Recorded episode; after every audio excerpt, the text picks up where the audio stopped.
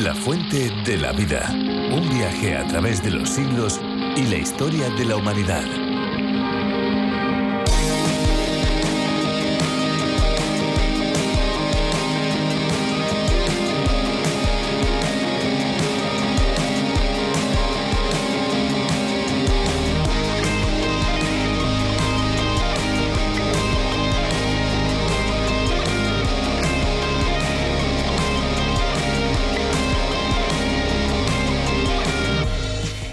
El principal e imprescindible componente del cuerpo humano. Este tiene un 75% de agua al nacer y cerca del 60% en la edad adulta. El cerebro es 75% agua, la sangre 92%, los huesos tienen un 22% de agua y los músculos un 75%. Y aunque tenemos un buen porcentaje de agua en nuestro cuerpo, la ingesta, es decir, el consumo de agua, aporta muchos beneficios. Uno de ellos es luchar contra la gripe y además otras dolencias como las piedras del riñón y ataques al corazón.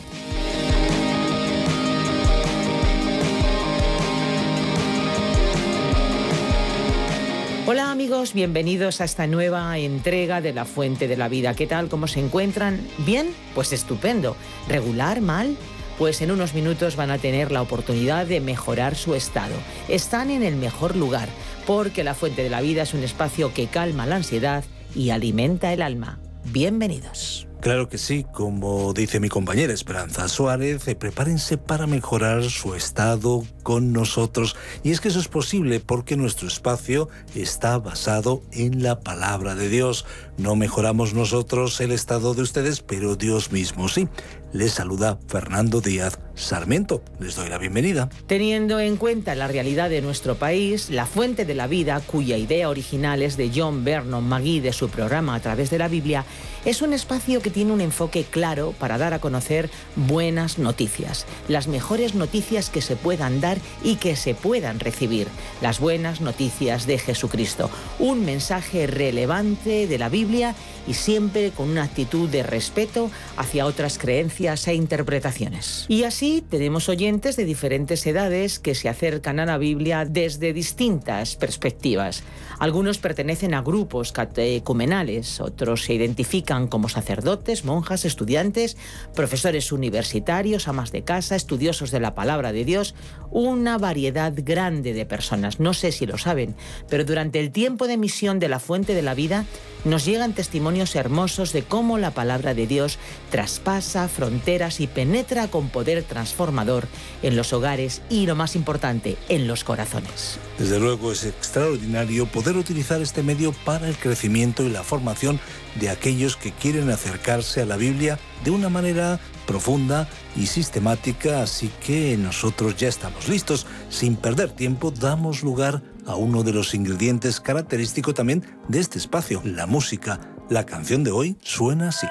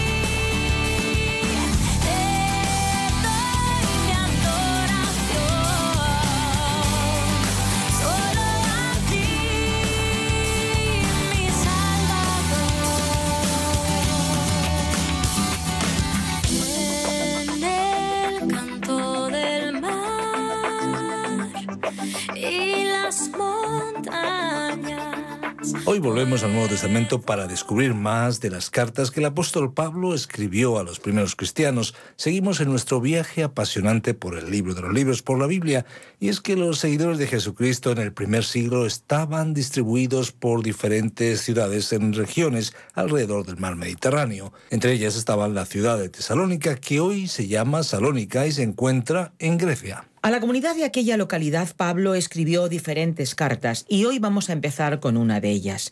Nos vamos a ir a la que conocemos como primera carta de Pablo a los tesalonicenses y nos adentramos en este libro a través de una introducción a algunos elementos importantes sobre este documento que es parte de la Biblia, es parte de la palabra de Dios.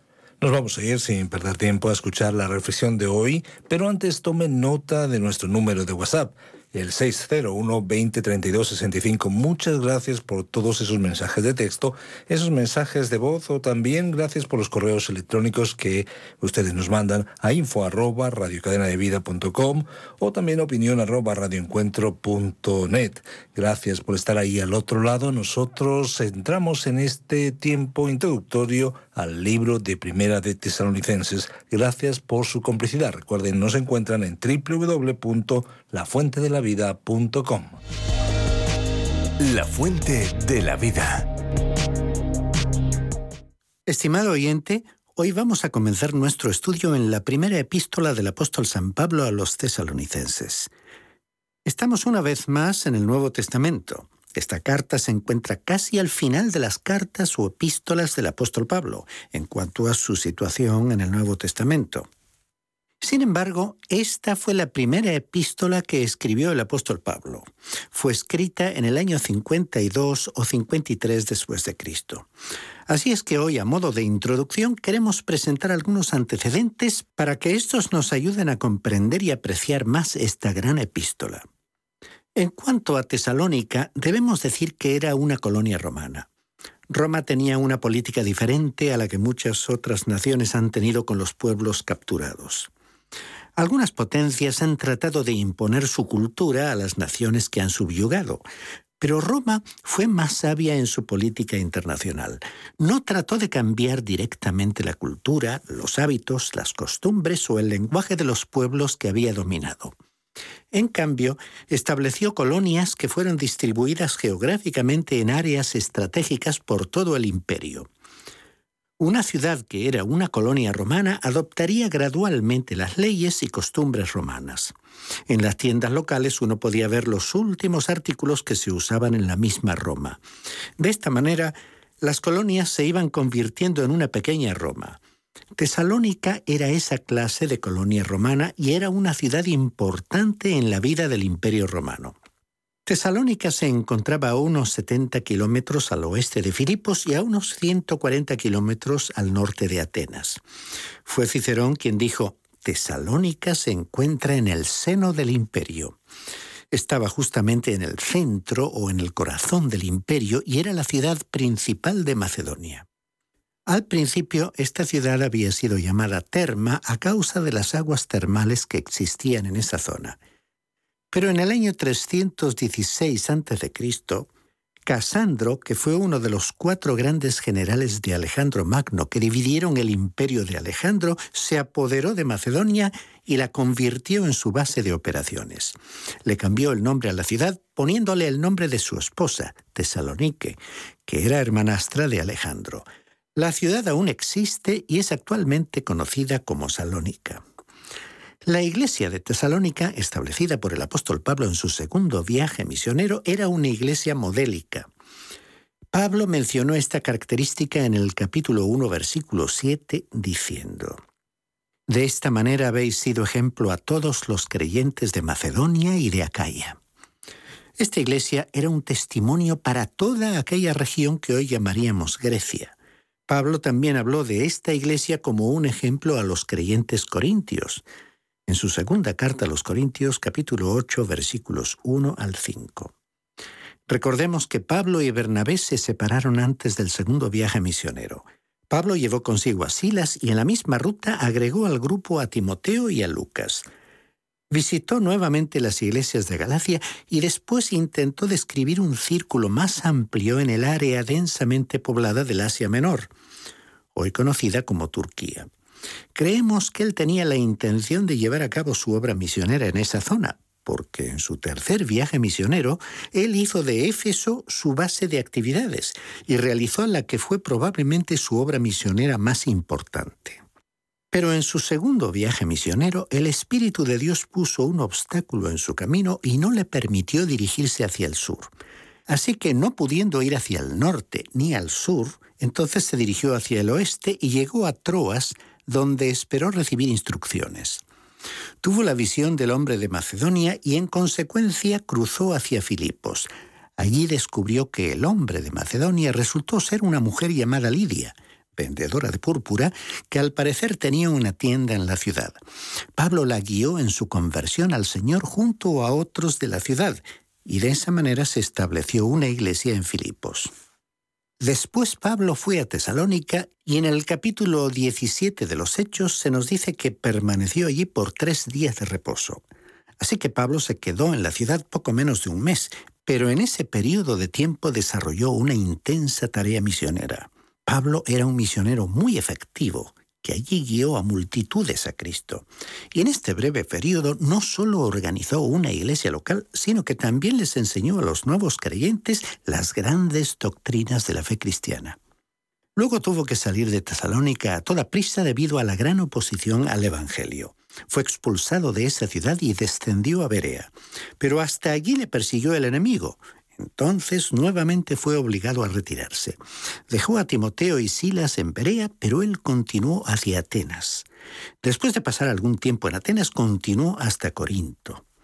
Aparentemente fue en Corinto donde Timoteo y Silas vinieron a reunirse con él y le trajeron un mensaje con noticias de los tesalonicenses, como podemos ver en la primera carta a los tesalonicenses capítulo 3 versículo 6. Timoteo también le trajo a Pablo algunas preguntas sobre problemas que preocupaban a los creyentes de Tesalónica. Así que Pablo escribió esta primera carta en respuesta a sus preguntas para instruirles más detalladamente y transmitirles el consuelo que necesitaban. Aunque Pablo había estado en Tesalónica por menos de un mes, había enseñado sobre muchas de las grandes doctrinas de la Iglesia, incluyendo la segunda venida de Cristo. Es interesante ver que Pablo no consideró que este tema le resultaría difícil de comprender a los nuevos convertidos. Sin embargo, hoy hay cristianos que son miembros de iglesias cuya antigüedad supera los 100 años y que tienen una comprensión y un conocimiento superficiales del arrebatamiento de la iglesia y de la venida de Cristo para establecer su reino aquí en la tierra. La iglesia de Tesalónica ni siquiera tenía un mes de existencia y Pablo ya les estaba enseñando estas grandes doctrinas. Obviamente el apóstol había enfatizado la segunda venida de Cristo por los creyentes y había enseñado que el retorno de Cristo era inminente, porque durante el periodo de tiempo transcurrido desde que Pablo se había ido, algunos de los creyentes que habían venido a conocer a Cristo y creer en Él habían muerto, y ello naturalmente provocó la pregunta en la mente de los tesalonicenses en cuanto a si estos creyentes estarían presentes en el arrebatamiento de la iglesia o no. Pablo presentó la segunda venida de Cristo en relación con los creyentes como un consuelo, y este consuelo constituye el tema de la epístola. Este énfasis está en marcado contraste con la venida de Cristo en gloria, con catástrofes y cataclismos para establecer su reino, terminando con todas las injusticias, como vemos en el libro de Apocalipsis capítulo 19, versículos 11 al 16. Esta carta tiene un propósito triple. Primero, confirmar a los nuevos convertidos en la verdad elemental del Evangelio. Segundo, condicionarlos para que vivieran una vida santa. Y tercero, consolarlos con respecto al retorno de Cristo. El mensaje de Pablo presentaba un agudo contraste con el paganismo que había en Tesalónica. Una inscripción pagana en esta ciudad decía, Después de la muerte no se revive, después de la muerte no hay reencuentro. En la primera carta a los tesalonicenses, el énfasis recae sobre el arrebatamiento de los creyentes, o sea, en la venida de Cristo para recoger a su iglesia de este mundo. El hecho de que la venida de Cristo es una esperanza purificadora debería conducir a la santificación de nuestras vidas. Hoy hay mucha gente que quiere discutir y presentar sus argumentos sobre la profecía, y este tema despierta mucha curiosidad. Pero el apóstol Juan nos dijo en su primera carta, capítulo 3 y versículo 3, y todo aquel que tiene esta esperanza puesta en Él se purifica a sí mismo, así como Él es puro. Así que esta esperanza tendría que tener un, repito, tendría que tener un efecto purificador en nuestras vidas. No estamos interesados en cuán entusiasta y emocionado se siente usted en relación con la verdad del arrebatamiento de la Iglesia. Lo verdaderamente importante es cómo está usted viviendo. ¿Llega esta esperanza directamente a su vida práctica? ¿Y cambia su vida? En la segunda carta a los tesalonicenses, el énfasis se desplaza a la venida de Cristo a la tierra para establecer su reino. Hay una gran diferencia entre ser arrebatado para encontrarse con el Señor en el aire y su venida a la tierra para establecer su reino. Necesitamos marcar la diferencia entre nuestro arrebatamiento y su descenso a la tierra. Ahora veremos dos formas de resumir y bosquejar esta carta. La primera está centrada en la experiencia del cristiano. En este primer bosquejo tenemos una división en cinco puntos. Primero, la actitud del cristiano hacia el retorno de Cristo. Capítulo 1. Las ideas centrales son esperar, servir, en los versículos 9 y 10. Segundo, el premio del cristiano en el retorno de Cristo. Capítulo 2. Tercero, la vida cristiana y el retorno de Cristo. Capítulo 3, versículo 1 hasta el capítulo 4, versículo 12. Cuarto, la muerte del cristiano y el retorno de Cristo. Capítulo 4, versículos 13 al 18. Quinto, las acciones del cristiano a la luz del retorno de Cristo. Capítulo 5.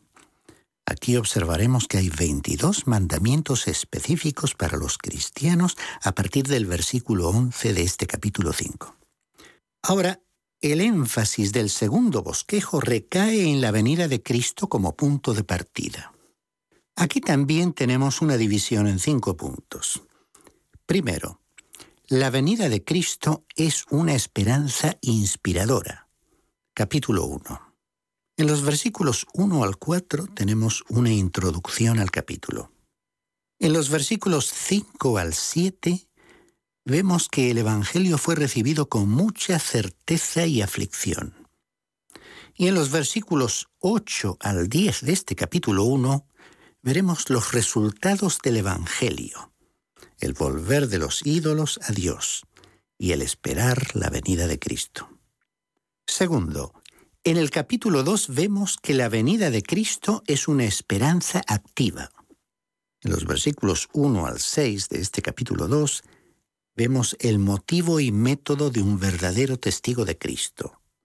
En los versículos 7 al 9 vemos el aspecto maternal del ministerio del apóstol manifestado en consuelo.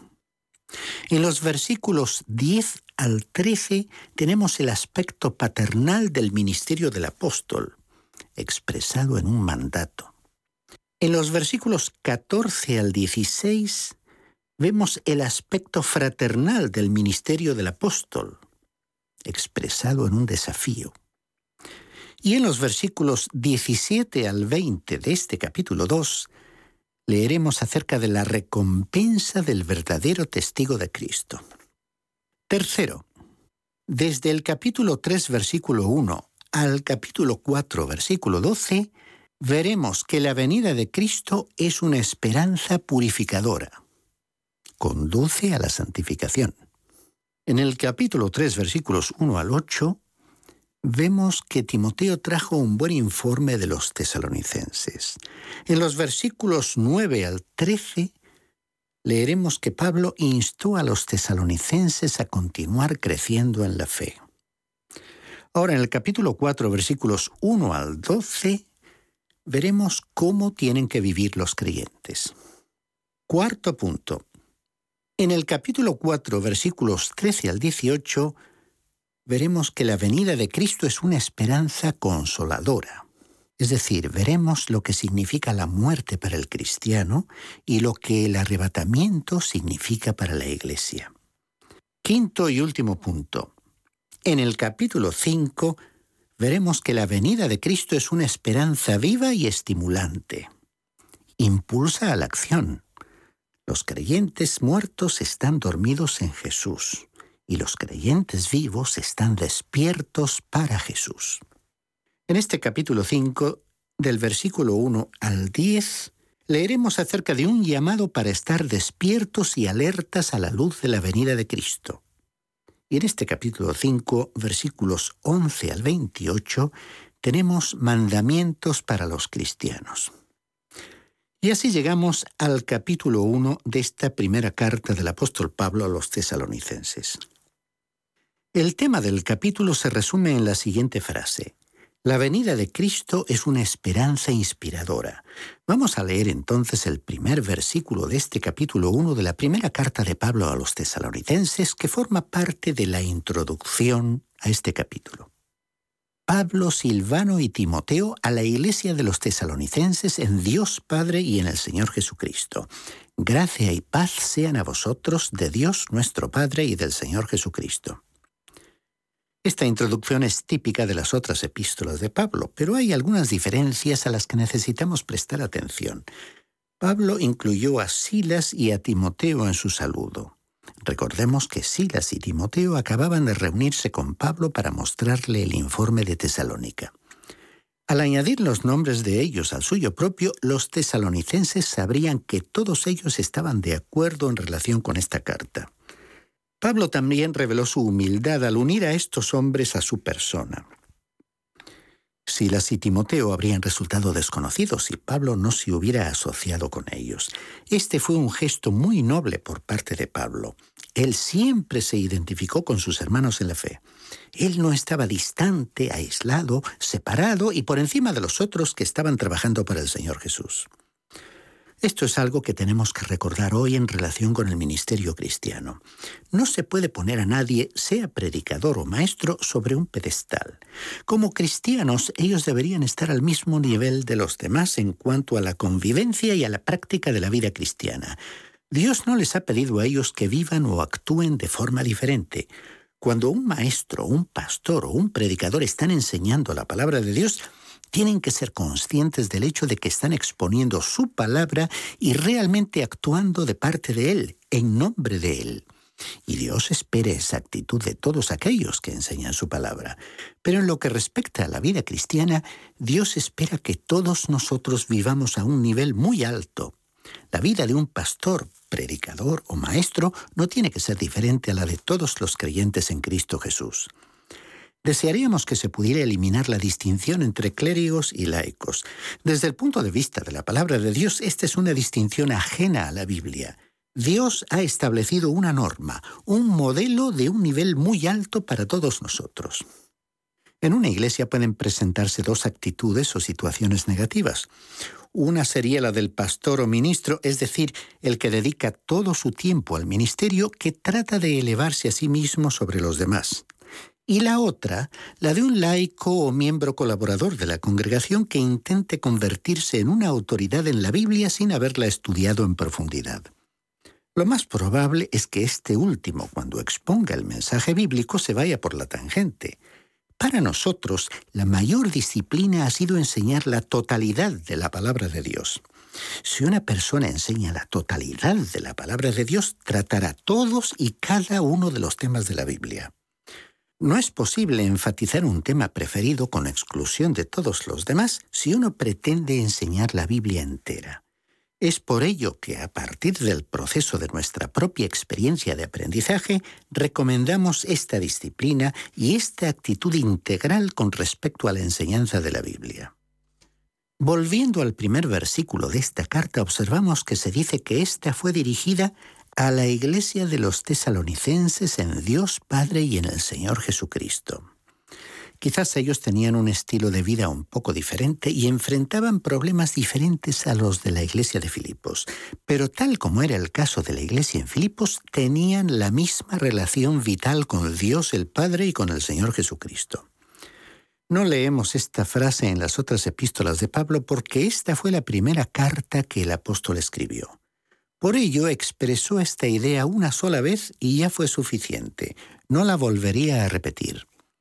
Recordemos que cuando el Señor Jesús oró al Padre, como vemos en el Evangelio de Juan capítulo 17, versículos 21 al 23, le pidió lo siguiente, que todos sean uno, como tú, Padre, en mí y yo en ti, que también ellos sean uno en nosotros, para que el mundo crea que tú me enviaste. Yo les he dado la gloria que me diste para que sean uno, así como nosotros somos uno. Yo en ellos y tú en mí, para que sean perfectos en unidad. O sea que cualquier creyente que está en Cristo Jesús también lo está en Dios el Padre. Y ese es ciertamente un lugar muy seguro para estar, en realidad más seguro que cualquier otro lugar. Y el versículo 1 de este primer capítulo de la primera carta a los tesalonicenses termina diciendo, Gracia y paz sean a vosotros de Dios nuestro Padre y del Señor Jesucristo. Esta fue una introducción formal que el apóstol Pablo usó en todas sus cartas. Primero viene la gracia, seguida por la paz de Dios. Tanto la gracia como la paz vienen de Dios el Padre y del Señor Jesucristo. Estimado oyente, aquella gracia que trajo paz con Dios y una relación vital con el Señor Jesucristo a aquellos creyentes tesalonicenses del siglo I, está disponible para usted por la fe, por la fe en la gracia de Dios que se manifestó en la muerte de su Hijo en la cruz. Por tal motivo, Pablo escribiría más tarde en su carta a los romanos, en el capítulo 5, versículo 1, las siguientes palabras. Justificados, pues, por la fe, tenemos paz para con Dios por medio de nuestro Señor Jesucristo. Qué bueno es descubrir juntos el mensaje de la Biblia cuyas enseñanzas son realmente refrescantes para el alma y para la vida de una manera totalmente integral. Por supuesto. Y como nos acercamos ya al final del programa, queremos recordar que estos estudios, estas reflexiones de la Fuente de la Vida, también están disponibles en lafuentedelavida.com. Así es, allí encontrarán los podcasts del programa y también pueden acceder a los bosquejos y las notas de cada programa. Pueden solicitarlos, recuerden a nuestro número, el 601-203-265, y siempre lo pueden hacer a través del WhatsApp con un mensaje de texto o mensaje de voz. Y antes de marcharnos, es bueno que sepan, es importante que se pueden bajar al teléfono móvil o a otro dispositivo electrónico la aplicación de la Fuente de la Vida, que también está disponible con el nombre de A través de la Biblia. Es una aplicación multilingüe donde podrán encontrar la versión que estamos transmitiendo. Y como no, nos toca recordarles una vez más nuestras vías de comunicación, ya que la radio es un medio fugaz. Nuestros números son el 91 422 0524 y también 601 203 265, que ya les recordaba ambos con el prefijo más 34 si nos están contactando desde fuera de España. También pueden escribirnos al apartado de correos 24081, código postal 28080 de Madrid. Y si lo prefieren, pueden también hacerlo por medio del correo electrónico info radioencuentro.net. Esta es una producción de Radio Encuentro, Radio Cadena de Vida. Somos Radio Transmundial en España. Ahora nos toca agradecer su complicidad, esperanza, tantos oyentes y tantos amigos que hacen posible que la fuente de la vida llegue a más eh, personas. Toca decirles gracias y decir algo más. Pues sí, lo que toca decirles es que hay una fuente de agua viva que nunca se agota. Beba de ella. Este ha sido un programa de Radio Transmundial producido por Radio Encuentro. Radio Cadena de Vida. Radio Intereconomía es la radio económica de referencia.